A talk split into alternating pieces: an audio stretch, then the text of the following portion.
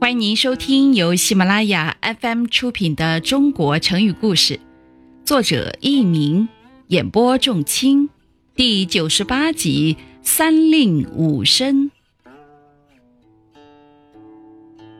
春秋时期，有一位著名的军事家，名叫孙武，他写出了《孙子兵法》这部重要的军事巨著。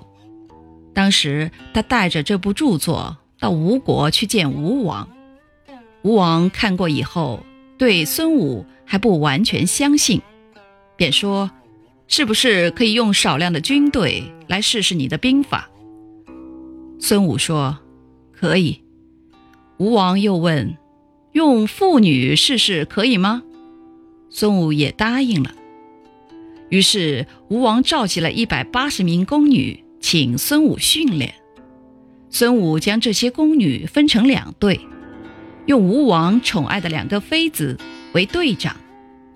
队伍站好后，孙武就问：“你们知道怎样向左转、向右转吗？”宫女们答道：“知道。”听众朋友们，您正在收听的是由喜马拉雅 FM 出品的《中国成语故事》。随后，孙武搬出杀人的刑具。即三令五申之，就是三番五次的说明要服从命令、听从指挥。说完，便击鼓发出向右行的命令。宫女们从来没有受过军事训练，听到命令后，不但没有执行，反而大笑起来。孙武严肃地说道：“解释不明，交代不清，是将官的过错。”于是。他又将刚才的一番话详尽地向他们解释了一番，然后他再次击鼓，发出向左行的命令。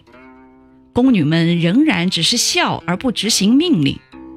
孙武便命令行刑士兵将两个队长推出去斩首。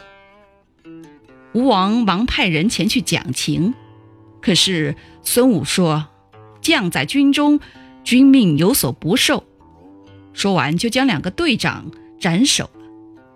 宫女们严肃起来，所有的动作都按照号令认真的去做了。后来，人们用“三令五申”来表示三番五次的命令告诫，“申”声明的意思。听众朋友们，本集播讲完毕，感谢您的收听，再会。